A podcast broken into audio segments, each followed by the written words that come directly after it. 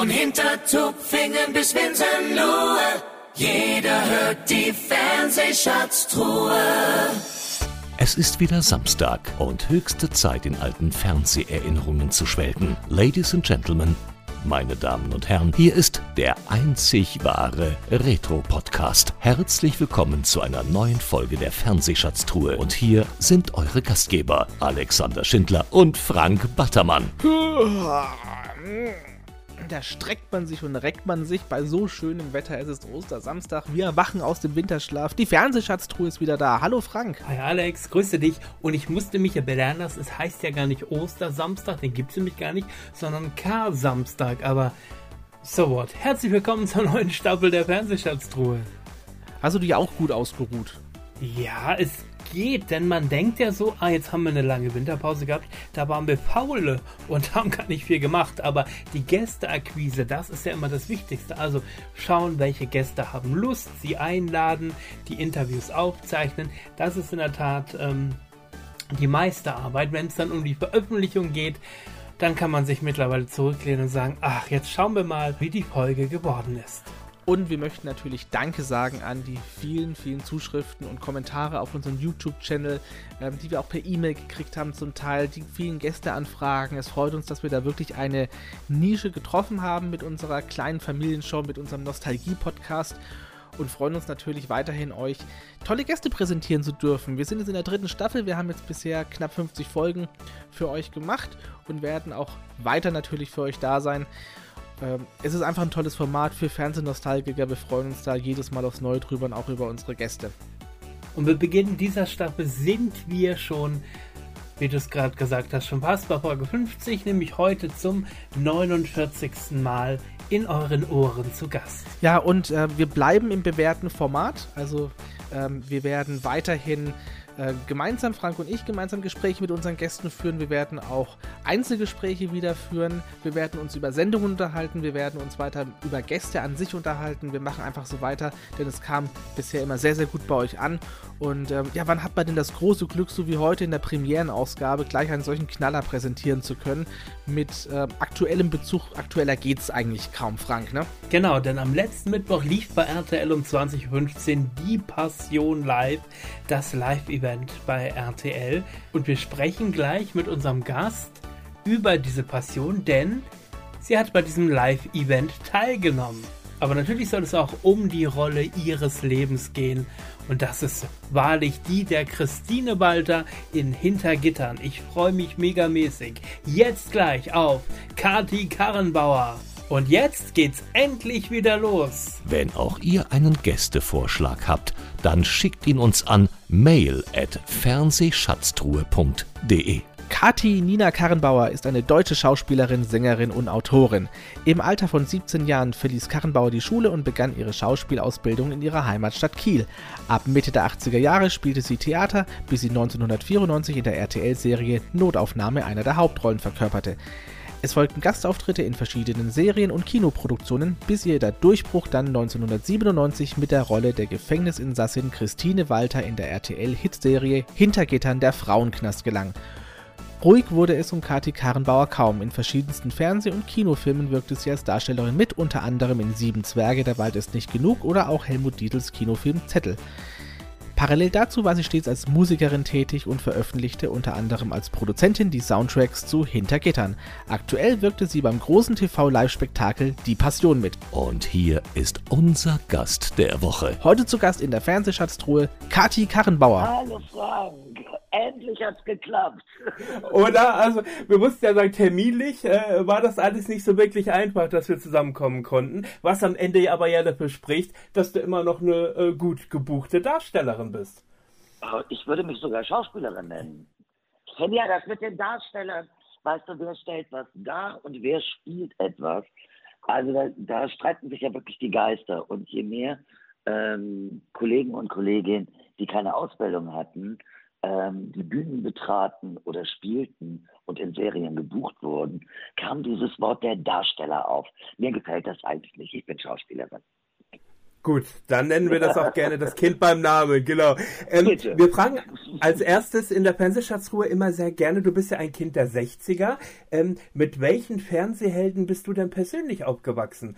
Äh, wo hast du mitgefiebert als Kind? Durftest du Fernsehen schauen und was hast du geschaut?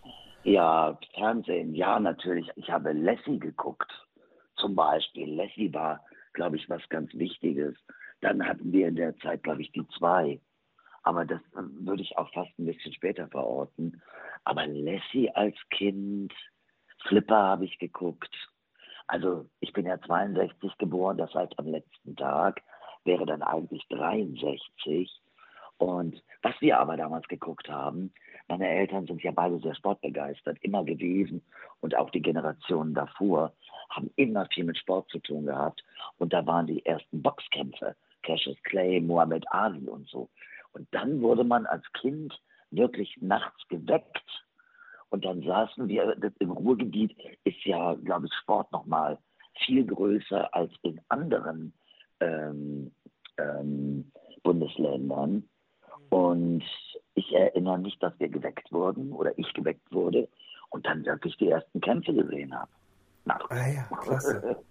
Ja, und das waren ja in der Tat noch äh, Meilensteine der, des Boxkampfes. Ne? Also, absolut. Ja, klasse. Ähm, ich habe so ein bisschen mir natürlich äh, deine Vita mir auch durchgelesen und äh, sehe da, dass du, ähm, ja, es ging los mit zwölf Jahren im Schulchor sozusagen. Ne? Das heißt, die, die Ambitionen zur Musik äh, und so weiter, die waren recht frisch schon gelegt. Hast du, kannst du dich daran erinnern, dass du als Kind auch schon irgendwelche Stars nachgemacht hast, vom Spiegel gestanden bist oder äh, dein Traum war, mal Sängerin zu werden?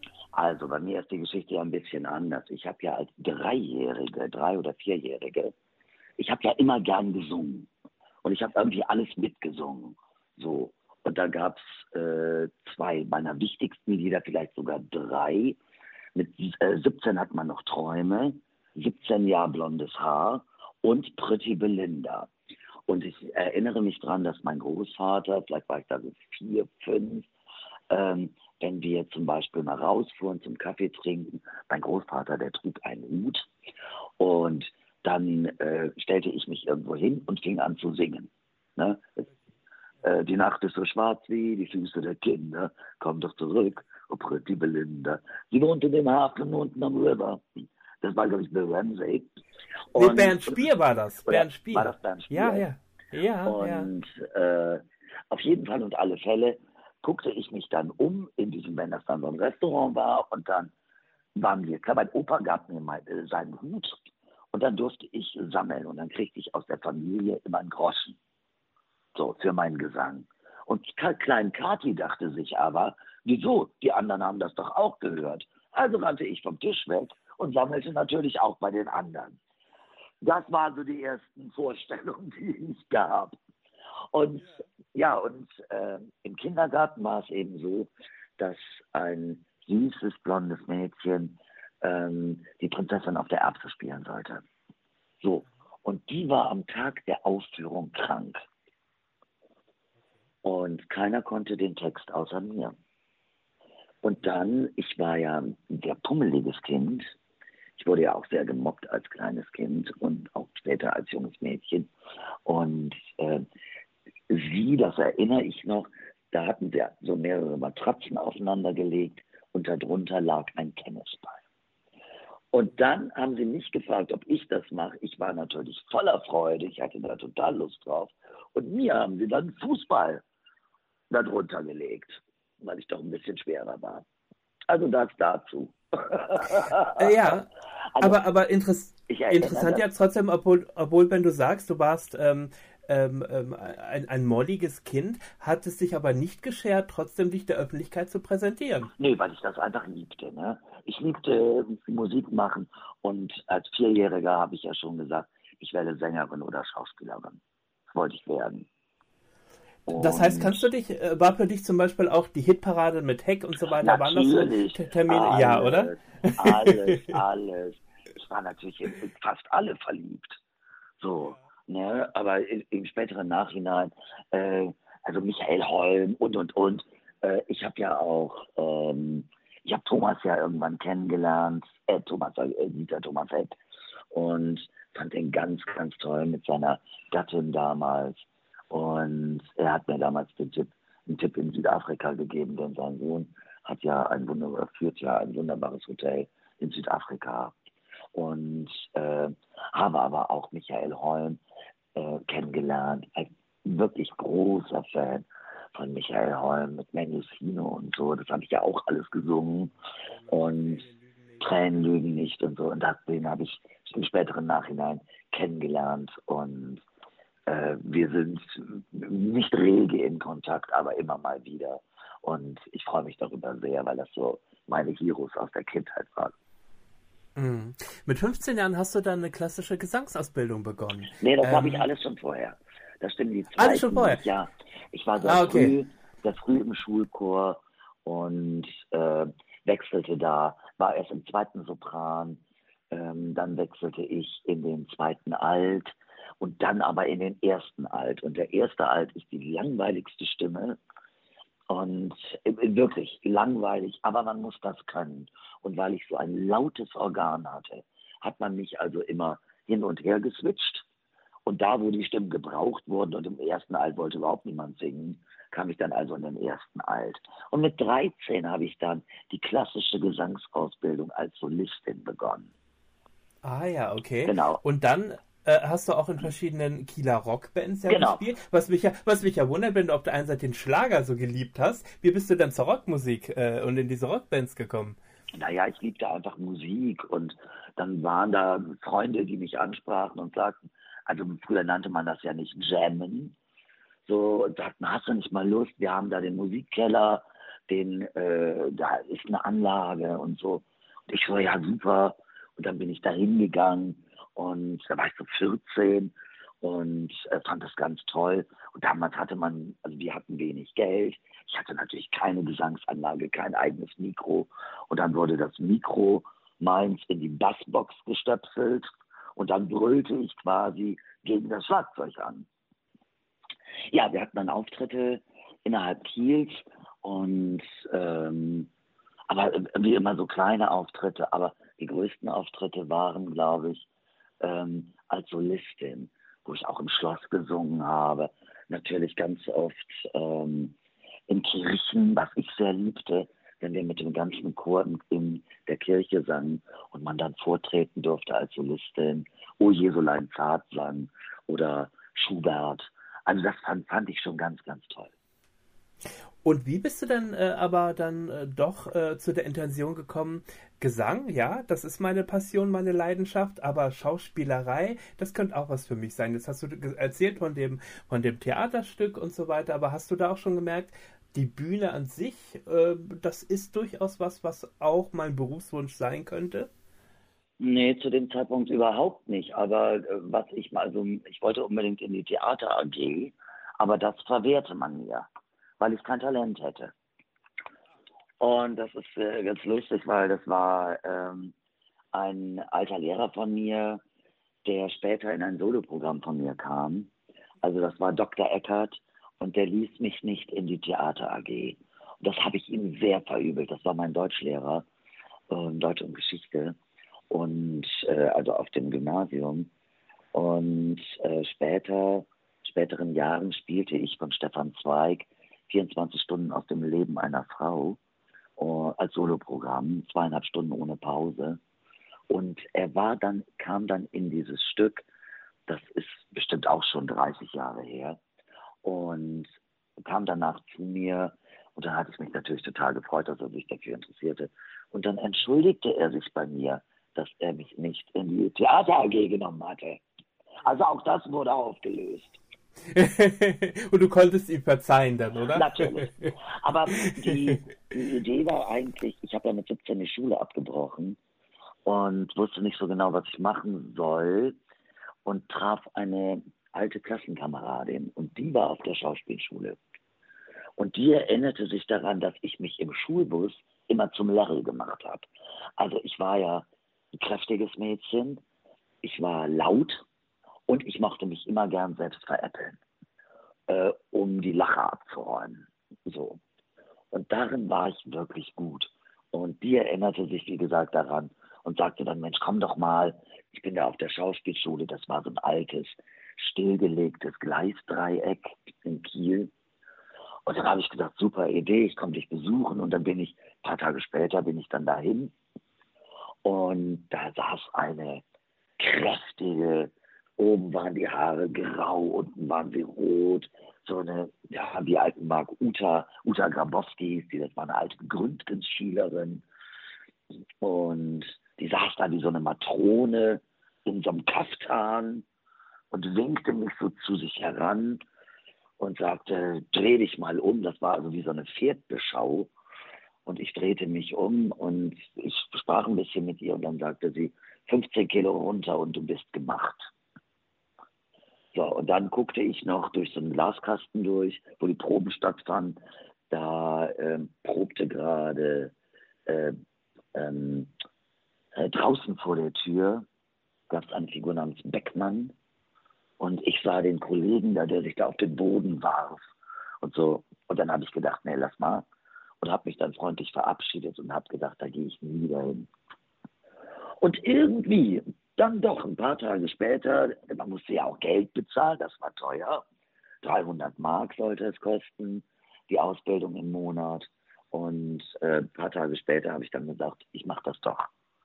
Und ich habe das nie bereut. Ich bin nebenbei arbeiten gegangen, ich habe Geld verdient, um das Studium zu bezahlen. Und ich wohnte ja auch nicht zu Hause, nicht mehr zu Hause.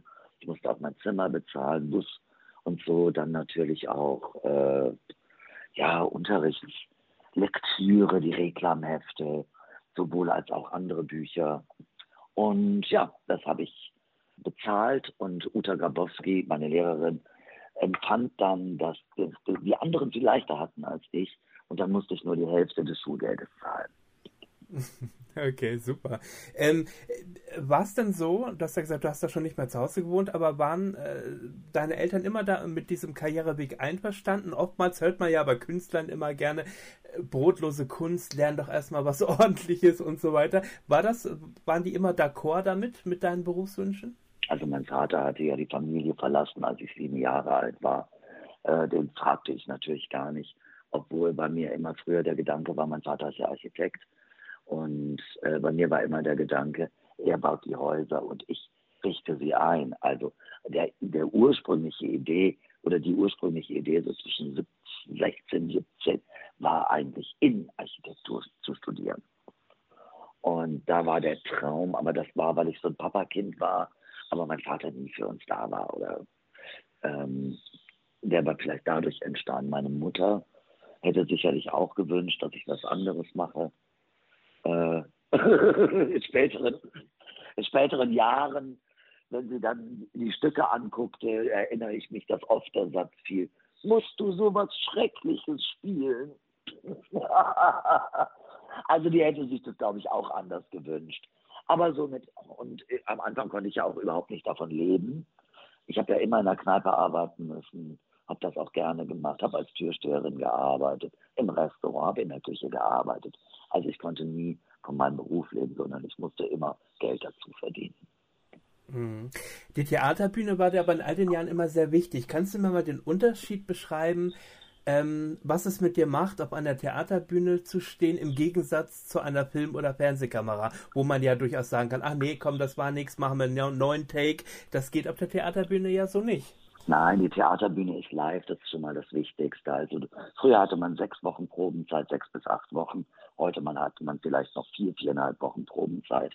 Dann muss das Stück sitzen, so und dann ähm, sagt man die Premiere, dann fällt man in ein Loch, weil dann, dann muss man das aus sich selbst herausschöpfen. Die Premiere ist natürlich aufregend, darauf arbeitet man hin und dann wächst man mit den täglichen Vorführungen oder Vorstellungen. Aber es ist eben live und am Ende des Abends sagt dir das Publikum, ob es das Ganze gut fand oder nicht. Das ist dieser auf den Brettern, die die Welt bedeuten sein und den Applaus mitnehmen. Ja, das direkte und, Feedback, genau. Genau, und beim Drehen erstens weißt du nicht, wer dir applaudiert, weil die Leute vom Fernseher sitzen. Du weißt nie, wer das gut findet. Und außerdem ist alles immer Zeit verschoben.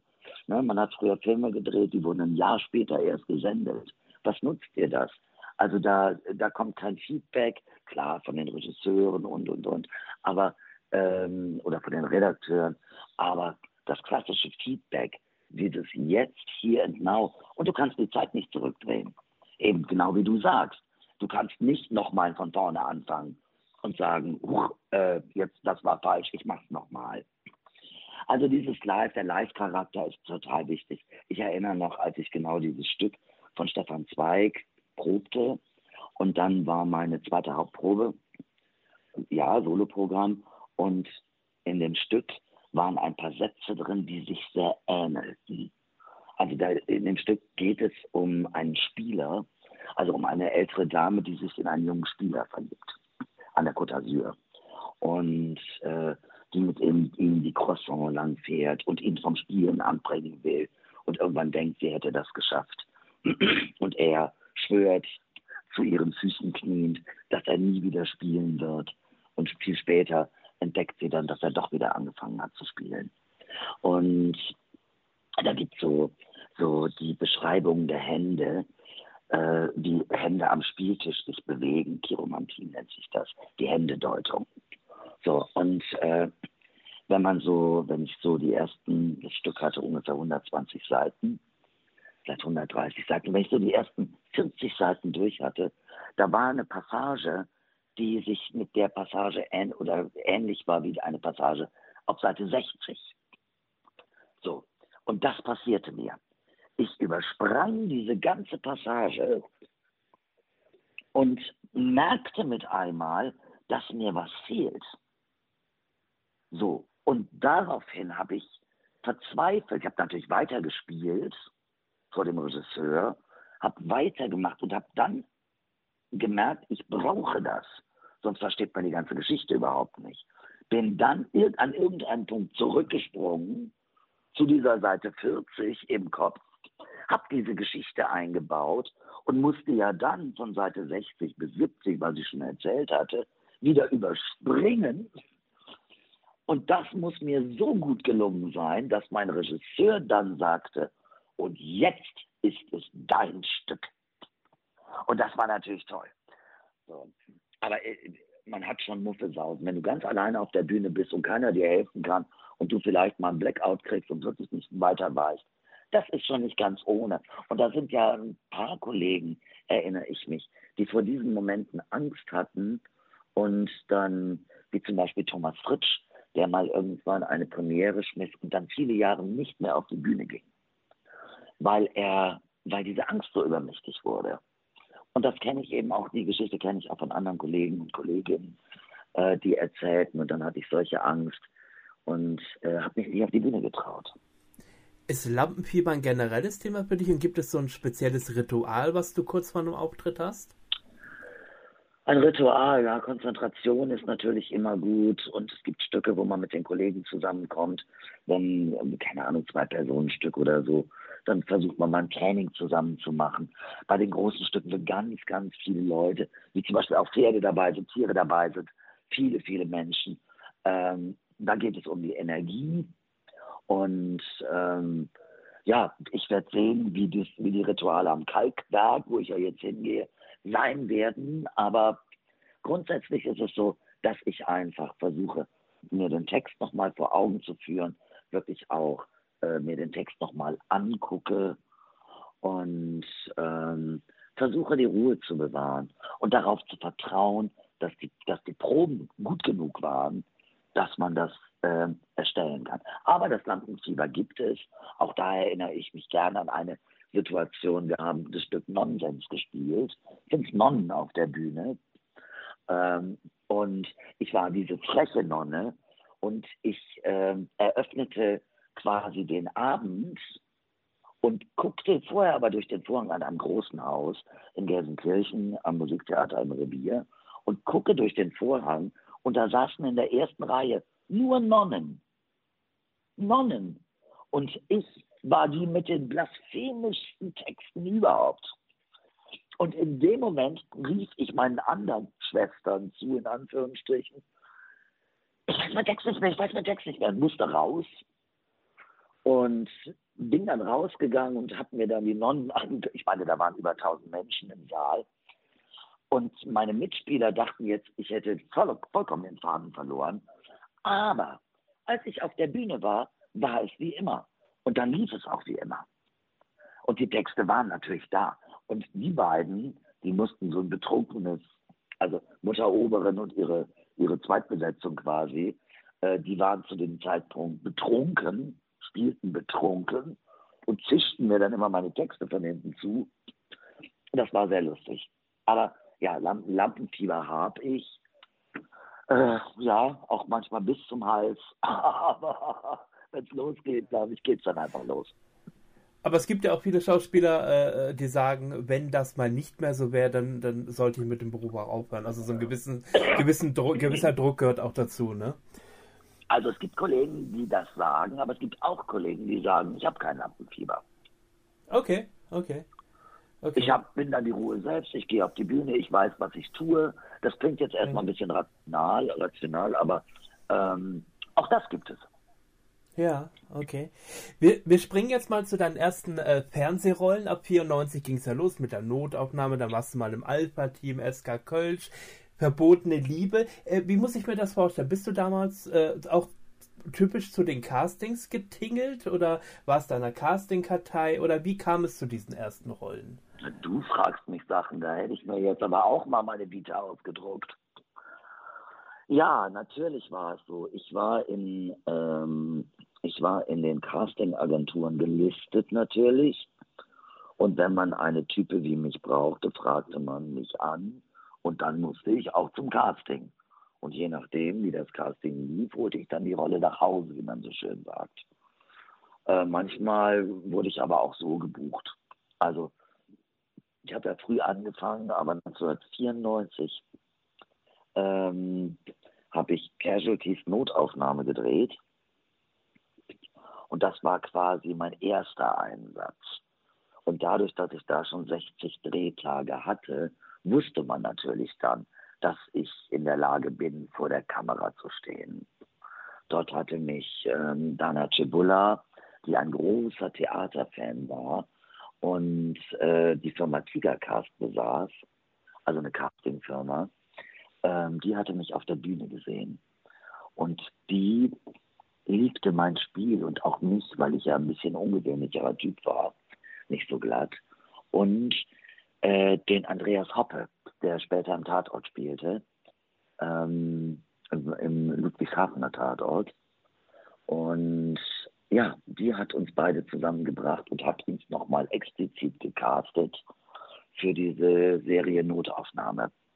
Und da war ich die Krankenwagenfahrerin und Andreas war der Beifahrer, also der Sandi, der mitfährt auf dem Wagen. Zwei Sanitäter halt. Und das war eine ganz schöne Geschichte. Und das haben wir, 13 Folgen, glaube ich, haben wir davon gedreht. Und somit wusste man und kannte man mein Gesicht und kannte dann auch mein Spiel.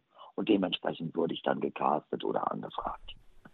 Ja, was mir auffällt, wenn ich mir die Vita gerade in den ersten Jahren so durchlese, klar, da sind auf der einen Seite viele Krimiserien, SK Kölsch, Balko und so weiter, aber auch immer wieder Comedies. Nicola, das Amt. Das heißt, war es dir von Anfang an sehr wichtig, nicht auf ein gewisses Genre festgelegt zu werden? Also als Schauspieler willst du sowieso nicht festgelegt werden. Du bist ja ein Spieler. Ja, aber das, das, das Problem gibt es ja in Deutschland auch, dass viele sagen, ich hänge, ich bin Professor Brinkmann und ich bin ein Leben lang Professor Brinkmann. Also das ist ja, ja, in Deutschland leider auch das Problem. Wenn man 20 Jahre lang Professor Brinkmann spielt, ja, dann denken die Leute, man ist Professor Brinkmann, wie bei mir auch. Wenn man zehn Jahre Walter spielt, dann haben die Leute das Gefühl, man wäre eine, die, oder lange Jahre ja, auch danach noch. Man kenne nichts anderes. Und das ist ja auch die große Schwierigkeit. Äh, aber ich sag mal so, wäre unsere Serie damals weitergegangen, wäre ich ja auch als Krankenwagenfahrerin weiter in der Serie geblieben. Man war ja dankbar, wobei ich sagen muss, zu, zu Theaterzeiten ähm, war ja das Drehen verpönt. Das war ja verpönt, das war ja Verrat an der Kunst. So, ich erinnere noch, das muss ja in den 80er, Anfang der 80er gewesen sein. Ja, wenn man bei Zadek spielte, da drehte man doch nicht, nicht Flimmerkiste. Und dann machten, machten das einige Kollegen, auch gerade die bei Zadek spielten, die Eva Mattes zum Beispiel. Und da guckte man dann hin und sagte, wie kann sie nur? Und dann machte sie aber diesen tollen Film mit Kinski, also den Wojciech. Das war ja eine Theaterverfilmung und spielte das grandios. Und natürlich war immer ein ganz wichtiger Aspekt, am Theater verdientest du kein Geld. Du verdientest Geld beim Drehen und das waren ja noch die guten Jahre. Man konnte viel Geld dort verdienen. Und mit ein, zwei Drehtagen, manchmal auch mit einem Drehtag, konntest du deine Miete bezahlen und konntest alles bezahlen, was du im Leben brauchtest. Also war der Wunsch nach einen Drehtag oder zwei Drehtage im Monat zu haben, der war riesig. Hm. Jetzt hast du es gerade natürlich schon erwähnt, Christine Walter. Wir kommen natürlich nicht drum herum, auch ein bisschen über Hintergittern zu sprechen. Ähm, mich würde erstmal interessieren, äh, wie bist du damals auf die Rolle aufmerksam gemacht worden? Bist du auch zu einem normalen Casting hin oder ähm, gab es eine Agentin oder Agenten, der gesagt hat, du, da ist was und da will ich dich haben? Oder wie kam das zu der Rolle? Naja, RTL und die UFA haben 4000 Frauen angefragt. Also 4000 kamen zum Casting. Und eine davon war ich, die angefragt war. Und äh, gecastet wurde ich mit Annette Frier zusammen. Annette hatte die Rolle aber schon. Also ich war eine der ersten 1996, die angefragt wurden. Ich weiß gar nicht, war das erste Casting, war das, nee, das erste Casting machte ich, glaube ich, alleine 1996. Und dann war ich so in so einer Warteschleife dann war nicht klar, irgendwie kriege ich das oder nicht. Aber weil ja viele unterschiedliche Frauen gesucht wurden, ähm, hörte ich dann erstmal eine Zeit lang nicht. Ich habe zu dem Zeitpunkt Komparsen und Kleindarsteller besetzt für die Konstantin und habe Filme besetzt, unter anderem eben auch den Panda und habe dann Komparsen am Set betreut und so. Und das wäre meine damalig neue Firma gewesen. Und die gründete ich gerade und arbeitete eben schon da und lief mit der Polaroid durch die Gegend und fotografierte Menschen, von denen ich dachte, dass sie vielleicht toll als Komparsen wären.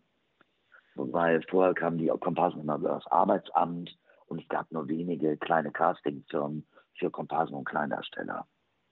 Und deswegen besetzte ich dort. Und dann kam irgendwann die Nachricht, zweites Casting. Das war im, ich glaube, das war im Juni, es war äh, 1997, Anfang Juni oder Ende Mai, Anfang Juni muss es gewesen sein.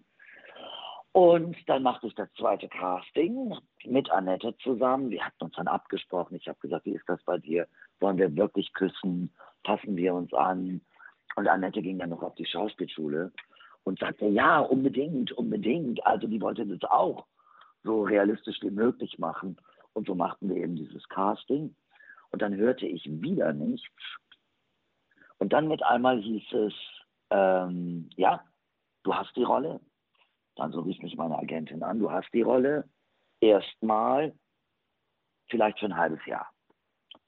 So, was ich aber zu dem Zeitpunkt überhaupt nicht wusste, ich war nicht ihre ihre Lieblingsbesetzung. Aber es hatte ein Treffen in London gegeben und fünf Leute entschieden darüber, also fünf Menschen entschieden darüber, ob ich diese Rolle bekomme oder nicht.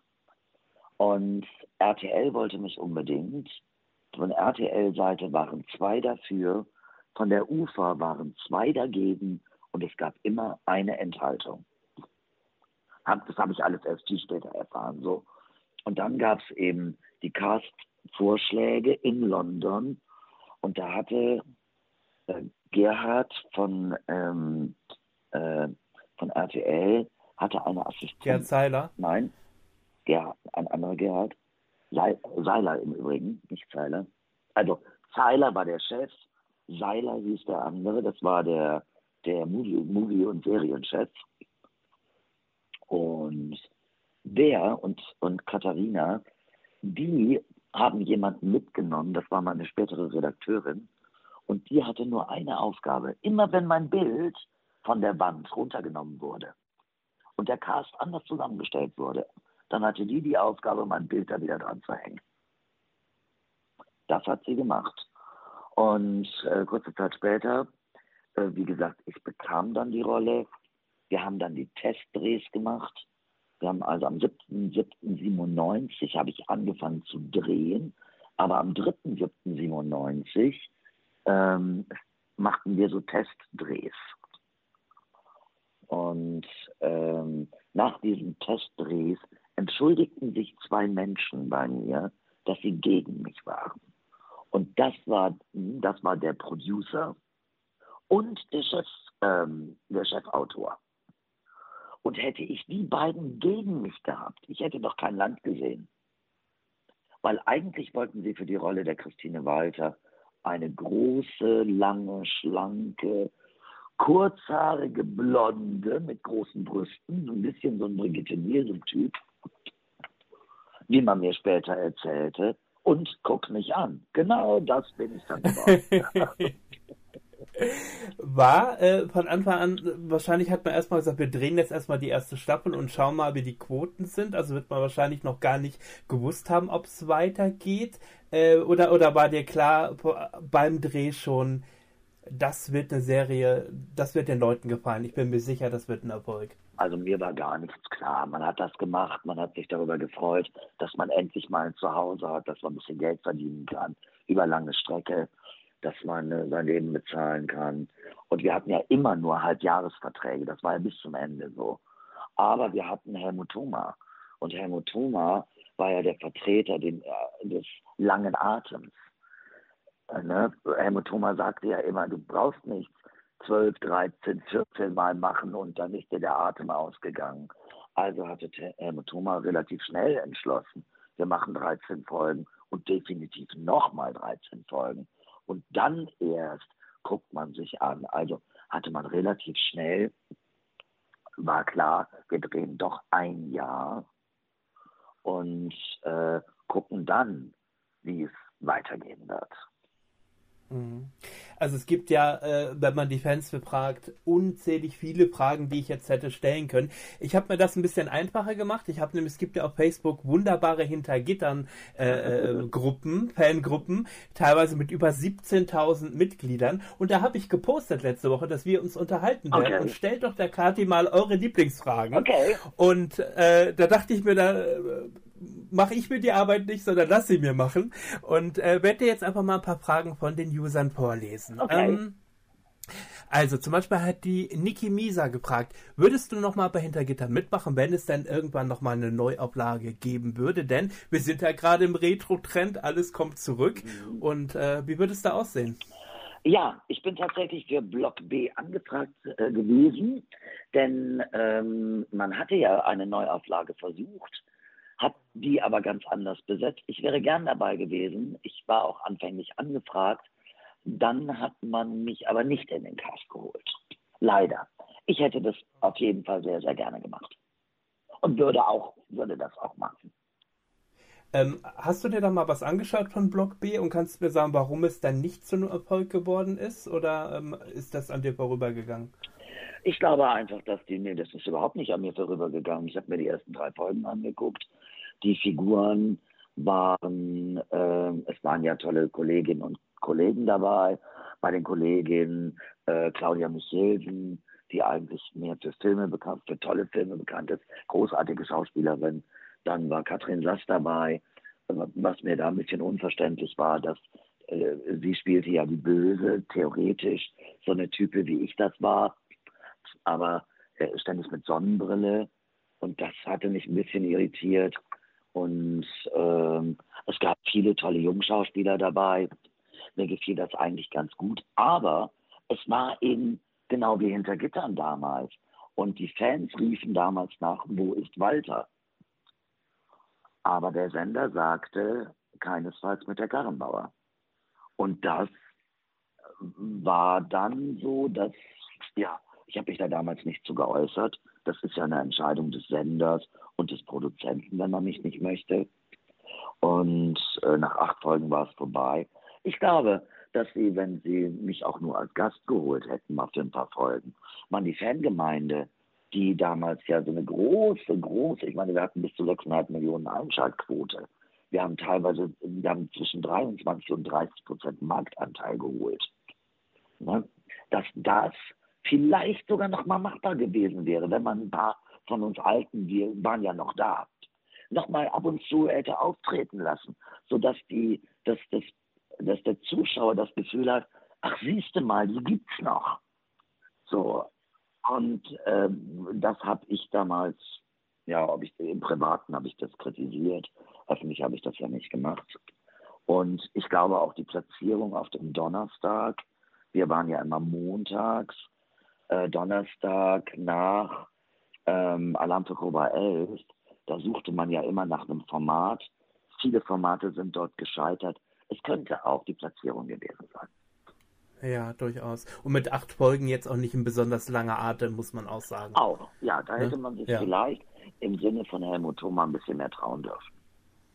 Ja, aber es gibt aktuell ähm, keine Gerüchte, dass man da eventuell was plant, eine Neuauflage? Nein. Ist dir da irgendwas bekannt? Nein. Nein.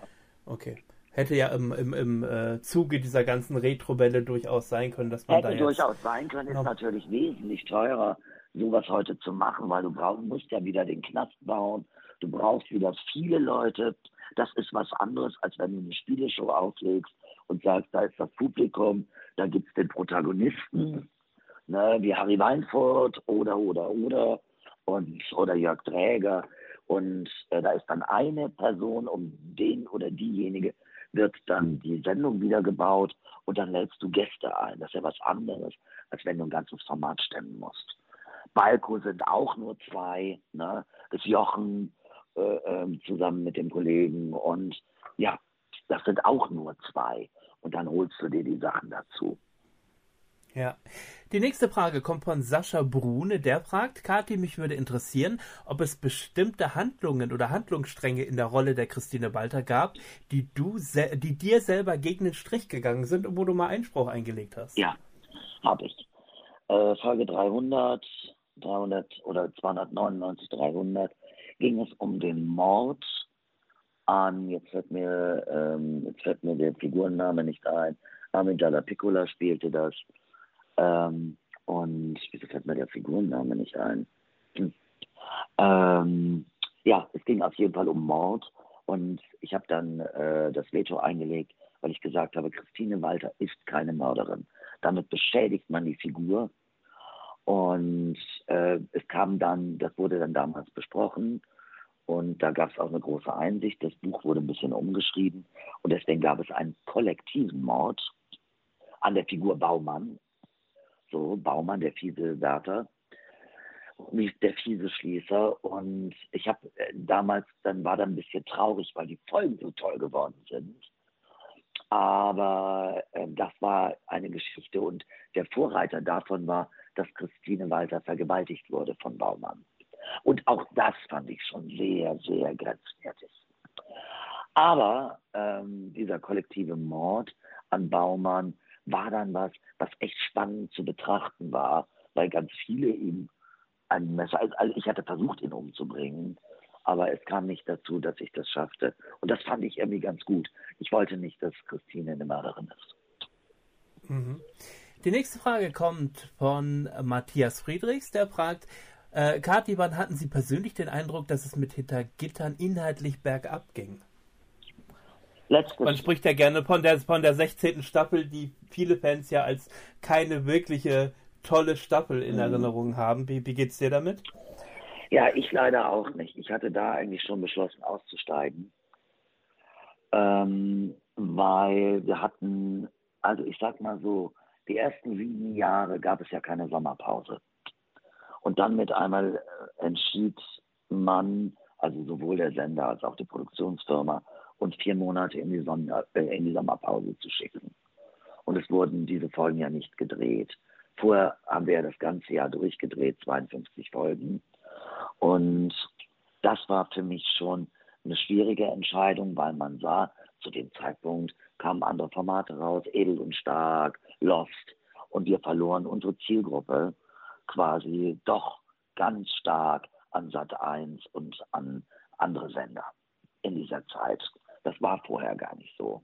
Die, wir hatten keine Sommereinbrüche wie andere Formate.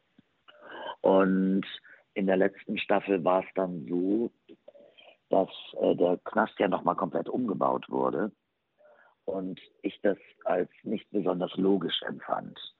Ich erinnere mich, dass meine damalige Freundin im Knast, die starb bei einem Aufstand und ich sollte ihren in der nächsten Folge, die nach der Sommerpause kam, sie war jetzt tot und ich sollte den Spind aufräumen. Und das, man hatte die Zellen verlegt. Also man hatte die Zelle getauscht. Und nun war der Spind nicht auf der rechten Seite, sondern auf der linken Seite. Also die Zelle war seitenverkehrt, weil auch das Badezimmer seitenverkehrt war. Und der Fan, der doch so viele Jahre mitgefiebert hat und genau weiß, wo Walter und wer auch immer ins Bett geht. Natürlich wurden auch mal Zellen getauscht, aber bei Walter war das in den letzten Jahren kaum passiert. Also es kamen Zellengenossinnen dazu, aber Walter tauschte die Zelle nicht. Und das fand ich selber schon spooky, dass ich mit einmal in eine Zelle komme und genau weiß, ich müsste nach links gehen und jetzt nach rechts und der Zuschauer sollte das nicht merken. Das fand ich sehr unsinnig. Und dann fand ich eben auch die Geschichten nicht ganz eindeutig. Und man merkte irgendwie, also es wurden neue Figuren eingeführt und als es dann hieß, es geht nicht weiter, da wurden diese Figuren dann alle wieder rausgeschnitten. Ja, und dann gab es diesen besagten Traum, äh, das war der allerletzte Drehtag von Hintergittern auf dem Gelände, das war ein Nachtdreh. Und die Fans standen draußen, ich habe die dann auf den hinten auf den Hof geholt, die, die da waren, habe sie gebeten, leise zu sein. Und dann äh, stürmten wir ja alle, das war wie gesagt der letzte Drehtag, wir stürmten alle aus der Schleuse raus. Die Schleuse öffnete sich, wir stürmten alle raus. Und der Regisseur, der auch relativ neu bei uns war, äh, der sagte, hier gibt es eine Regieanweisung, äh, du drehst dich um. Und da habe ich gesagt, nein, das mache ich nicht. Seit zehn Jahren erzähle ich hier, wer sich umdreht, ist nicht um. Wer sich umdreht, kommt zurück. Ihr zwingt, ihr zwingt mich hier, ein Versprechen abzugeben, was ich nicht abgeben kann, weil wir werden nicht zurückkommen. Und dann, das ist natürlich ein bisschen Meuterei und das ist, äh, ja, das ist Drehverweigerung. Und ich war sehr sauer. Ich habe es aber dann am Ende doch gemacht, weil ich auch dachte, vielleicht ist auch nur dieser Blick am Ende die Möglichkeit, irgendwann ein paar Jahre später zu sagen, wir machen es doch nochmal.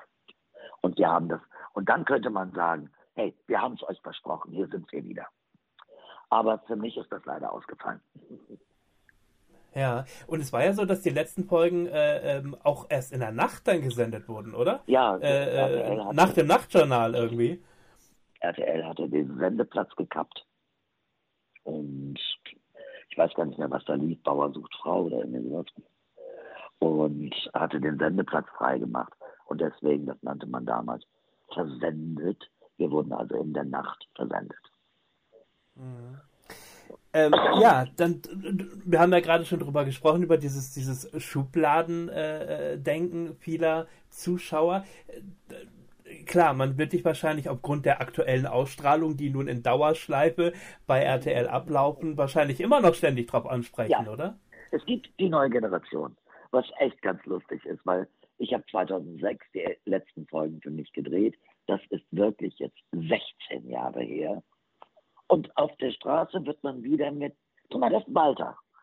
So, aber eine andere Generation, eine ganz junge Generation, das sind teilweise auch werde ich ja auch von jungen Menschen angesprochen, 15, 16 Jahre alt, die das jetzt wieder mit ihren Eltern gucken, die das damals geguckt haben. Also das ist schon, schon sehr, sehr lustig. Und sie finden es immer noch toll.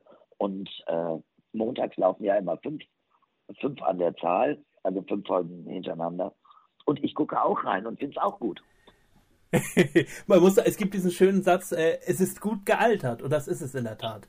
Ach so, gibt's, äh, keine Ahnung, auch man ist gut gealtert. Ja, ja, genau. Da sagt man aber gerne so über Filme, die alt sind oder so. Sagt man, nein, der ist aber gut gealtert. Und das zählt in der Tat, finde ich, äh, für Hintergittern auch. Also kann man sich immer noch sehr gut angucken. Find Und ich finde es auch immer ganz lust, ganz lustig in den Facebook-Gruppen, wie dann wirklich über jede einzelne Folge inhaltlich nochmal diskutiert wird. Warum wer, ja, ja, warum wer dieses gemacht hat oder jenes gemacht hat. Und, ähm, und alle sind, muss ich sagen, am Ende sind alle immer äh, so, äh, das sagen, ach, der böse Schließer und wann, wann geht der endlich oder wann äh, ist Mona endlich raus oder wann kommt, äh, äh, wann kommt diese oder jene Person endlich? Wir warten schon so. Das ist total süß, also äh, ganz klasse. Ähm, ich habe noch ein, zwei Fragen von Usern und zwar schreibt die Jolande. Äh, mich würde interessieren, ob du noch mit anderen ähm, Darstellern von Hintergittern Kontakt hast. Ja, also meine beste Freundin ist Karin Böhne, die ja Mhm. die Wahl gespielt hat. also die böse Wahl. genau. Das ist meine beste Freundin. Wir verbringen Zeit miteinander, wenn wir beide Zeit haben. Und äh, Amidala Piccola sehe ich ab und zu, jetzt habe ich ihn lange nicht gesehen, äh, aber es gibt den einen oder anderen Kollegen, den ich ab und zu treffe. Äh, ich liebte ja die Tapke Sisters, also das, das kommt ja jetzt erst später, ich glaube, das ist noch nicht da. Und zu allen anderen, wenn ich sie sehe, dann freuen wir uns einfach. Ja, die Antje fragt, mich würde interessieren, ob Kathi heute immer noch raucht. In der Ja, Serie hat sie Achtung. das ja ständig gemacht. Achtung, hier kommt der Beweis. ja, leider, ja. Nicht mehr ganz so viel, weil in der Serie musste man ja du- durch die Anschlüsse, habe ich ja teilweise Schachteln geraucht. Aber ich habe die Zigaretten ja nie zu Ende geraucht, aber wirklich gefühlt Schachteln am Tag. Sehr schön. Dann äh, fragt der Tommy, ich habe gelesen, dass sie mit Claudia Lörding, also äh, äh, der Jutta Adler, sich privat gar nicht so gut verstanden haben wie in der Serie. Ist da was dran? Also Walter und, und äh, Walter und Geier haben sich ja in der Serie nicht verstanden. Die haben mal zwischendurch eine Zeit gehabt, wo sie äh, den, wo sie gefühlt haben, sie haben einen Nutzen und sie mögen sich doch irgendwie, weil sie respektvoll miteinander sind. Aber eigentlich mochten sich die Figuren nicht. Also Claudia und ich kamen sehr gut miteinander zurecht. Wenn Claudia was anderes sagen würde, weiß ich nicht, aber ich kam mit Claudia, ich fand Claudia klasse. Super. Dann fragt der Lars noch, äh, wie kam man eigentlich auf die Idee, dass Kathi ihren eigenen Bruder spielt und äh, wie hat sie auf die Idee reagiert? Ah, Andreas, Andreas und ich. Äh, Andreas und Walter. Also, als die mit dieser Idee um die Ecke kamen, dachte ich, wie soll das denn bitte schon sein? Und äh, mit wem spiele ich denn dann? Das spiele ich ja mit mir. Und äh, aber dadurch, dass es den Tausch gab, weil Andreas musste ja in den Knast, deswegen musste er wirklich so aussehen wie ich. Und ähm, wir haben dann lange hin und her überlegt und wir haben so einen tollen Maskenbildner gehabt, äh, Herrn Bartram. Und der hat mir doch diese, der hat mir dann diesen Brust, so eine, Brust, so ein Brustimplantat wollte ich gerade sagen, nein, so, ein- so, so ein Brustding gemacht mit einem Piercing und diese Haare und hat mir dann diesen Bart geklebt und, und dann habe ich als einziges gesagt, ich fände toll, wenn der eine andere Augenfarbe hat. Und deswegen habe ich ja damals mit grünen Kontaktlinsen gespielt, sodass das das Einzige war, was Walter, also was die, die Mädels hätten sehen können und müssen, dass eben die Augenfarbe nicht stimmt von Walter. Also ich wollte so wie so eine kleine Irritation. Ist das Walter oder ist das nicht Walter? Es war ein riesiger Spaß. Wobei es einen Komparsen gab, beziehungsweise einen Schauspieler, der ja im Bild, wir haben ja Splitscreen gedreht, das heißt, ich habe auf der einen Seite am Tisch gesessen, auf der anderen Seite saß ein Kollege, der gecastet wurde, der eine Perücke auf hatte, damit er von hinten aussieht wie ich. So, und, und der hat, hat das quasi angespielt und dann durfte nichts auf dem Tisch bewegt werden. Dann haben wir die Plätze getauscht und dann habe ich quasi auf der anderen Seite gesessen. Und das wurde nachher geschnitten. Aber mein Problem war, dass der Kollege immer mit dem Kopf wackelte. Und ich habe dann irgendwann gesagt, könntest du bitte, du musst irgendwie versuchen, nicht immer mit dem Kopf zu wackeln. Weil wenn ich nachher da sitze, wo du jetzt sitzt, muss ich die ganze Zeit mit dem Kopf wackeln. Das macht Malte aber nicht. Also, es war so eher so, das ist eher eine lustige Geschichte. Und er hat sich dann fürchterlich bemüht, nicht mit dem Kopf zu wackeln. Sehr schön. Aber das Ach war Gott, toll, das und- hat wirklich Spaß gemacht. Ja, dann fragt der Lars noch, er hat gehört, dass es auch oftmals am Set so spät geworden ist, dass einige Schauspieler sogar dort geschlafen haben. Ja, unter anderem ich. ja, ich habe oft dort geschlafen. Mhm. Okay. Weil einfach, weil es spät wurde und weil, am nächsten Morgen war, ist ja, wieder losging. Ja. dann musste man ja immer noch nach Hause. Dann musste man teilweise nochmal 30 Seiten lernen für den nächsten Tag. Und dann wurde man ja schon wieder um 6 Uhr, 6.30 Uhr abgeholt. Und ich habe oft da geschlafen und da dann meinen Text gelernt und ja. Mhm. Gibt es eine, eigentlich eine prägnante Szene in Hintergittern, wo du heute sagst, die bleibt dir auf ewig in Erinnerung oder aber auch die berührt dich emotional ganz besonders? Ganz viele, ganz viele. Wirklich ganz viele. Ich mochte die, ich mochte die Love Story mit Sonja wahnsinnig gerne, also Walter und Bea. Das wird mir immer in Erinnerung bleiben. Also viele kleine Momente, vor allen Dingen eben auch als Bea starb. Das hat mich selber so diese, diese, wo wir abgehauen sind, wo wir vorher am See waren, wo wir uns am See trafen, wo Walter die Freiheit genießen durfte, wo Walter sie dann in den See trägt und dann in, und auch die ersten Begegnungen mit mit Bea und dann glaube ich war auch für die Fans war diese Walter und Bea Geschichte. Da haben ja ganz ganz viele Menschen sich die Mühe gemacht, davon Videos zu schneiden. Und diese Geschichte ist mir wirklich sehr in Erinnerung. Und das habe ich auch sehr geliebt, mit Sonja zu spielen. Das war wirklich ganz, ganz toll. Und äh, äh, abgesehen davon, dass sie eine großartige Kollegin war, war das einfach eine Freude, mit ihr zu spielen. Und dann natürlich ihren Tod zu drehen und sie da durchs Feuer zu schleppen. Als die, als da war ja der Liebeswagen, der Bauwagen, der explodierte und ich trug sie da durch das Loch an den See und flehte sie an, nicht zu sterben und sie starb dann in meinen Armen. Also das war so ein Moment, zum Beispiel, der mir immer in Erinnerung bleiben wird. Dann eine Szene mit Baumann, wo ich versuche, den umzubringen, wo der sich mit einmal in die Hose macht, wo ich den unten im Keller erwische, er sich in die Hose macht, mich anfleht, ich eine Explosion draußen äh, in die Wege leite und dann weiter aus diesem Bild in diesem in diesem äh, Trenchcoat mit wehendem Trenchcoat hinter ihr die äh, Explosion und äh, da rausgeht. Also solche Sachen bleiben in Erinnerung. Ganz viele Sachen mit Barbara, also Uschi, äh, wo wir äh, versucht haben, eine, obwohl wir auch irgendwie ein bisschen Kontrahentinnen waren, trotzdem Freunde waren, wie man die beiden Seiten beleuchtet. So, dann erinnere ich mich ganz gerne an den Dreh mit der Ratte. Das war überhaupt, als, als die Fatke Sisters versuchen, mich umzubringen, das Wasser immer höher steigt. Und diese Ratte hieß Ben. Und die hat den Film Stalingrad schon gedreht. Das war also Ben die Stalingrad-Ratte. Und lustigerweise hatte Ben ein kaputtes Füßchen. Und deswegen habe ich gesagt, äh, Ben wurde in Stalingrad kriegsversehrt. Und Ben saß auf meiner Schulter und wir sollten jetzt äh, drehen irgendwie. Und ich drehte, ja, und, und, und, und brüllte die Ratte an, von wegen, ja, kannst du, kannst du da einen Rattenarsch drauf verwetten? Äh, sie wird mich, Bär wird mich finden, wird mich hier rausholen. Und in dieser Sekunde drehte sich Ben zu mir um und gähnte.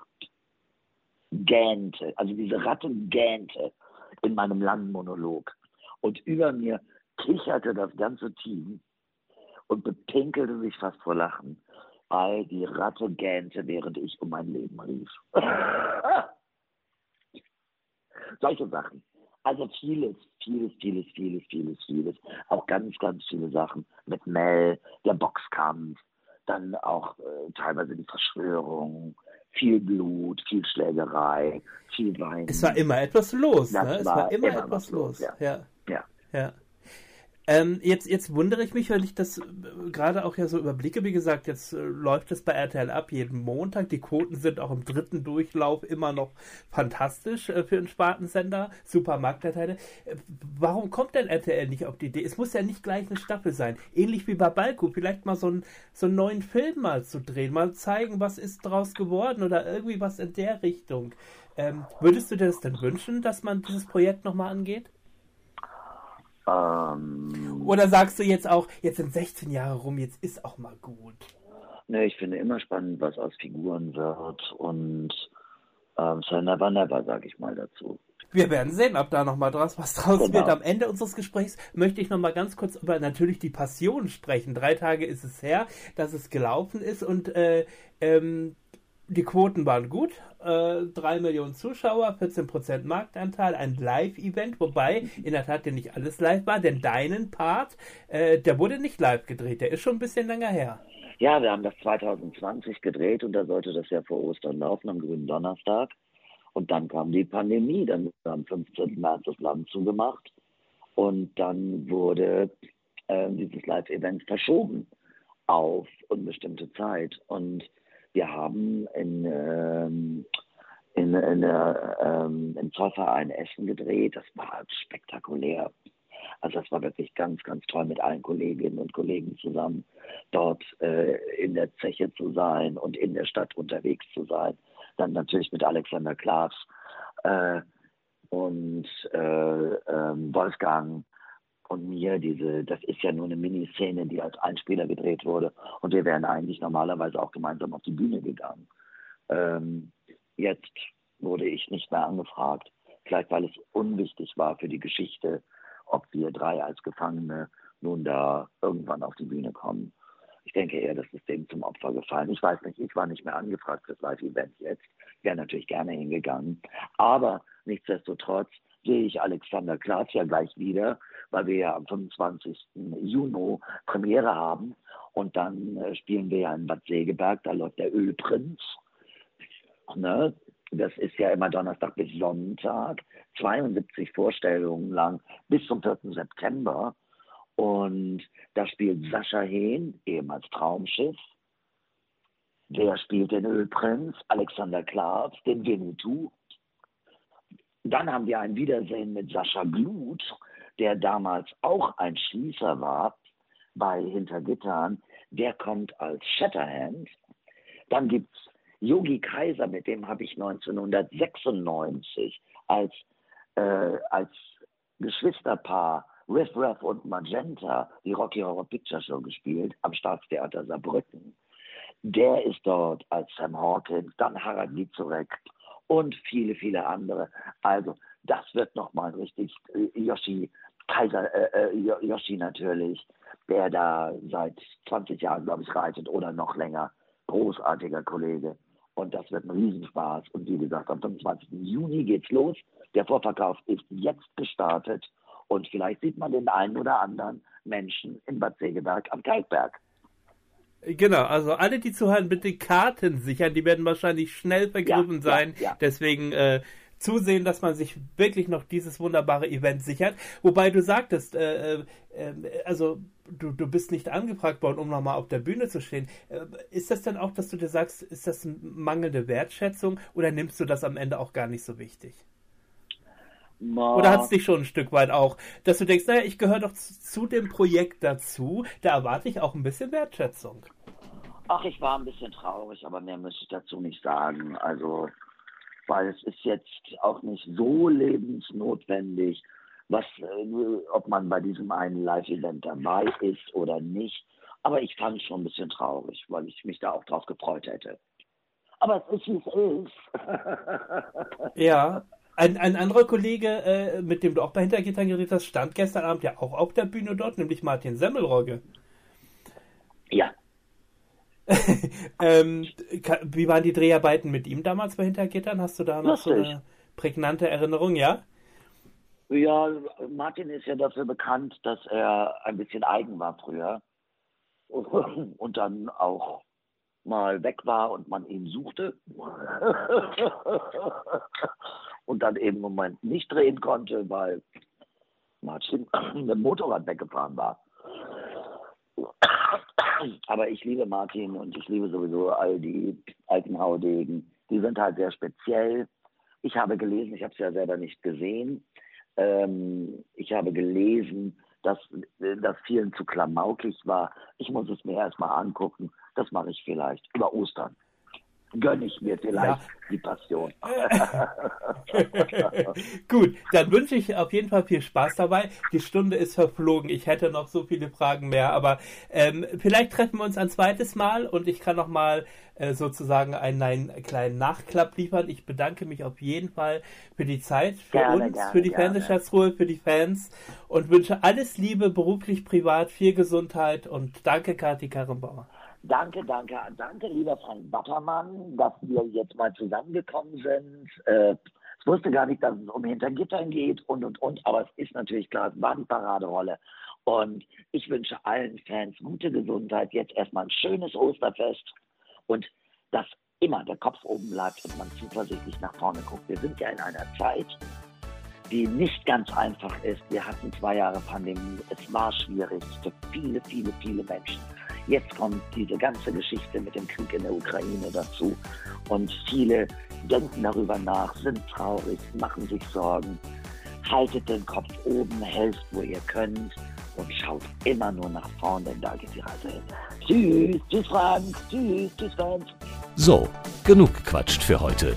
Denn nun geht es aus dem Retrokosmos wieder zurück in die Gegenwart. Aber die Fernsehschatztruhe kehrt zurück. Selbe Stelle, selbe Welle. Zu hören auf allen gängigen Podcast-Portalen wie Amazon Music, Audio Now, Spotify und Apple Music. Alle Folgen immer griffbereit auf unserem YouTube-Channel und auf unserer Homepage www.fernsehschatztruhe.de.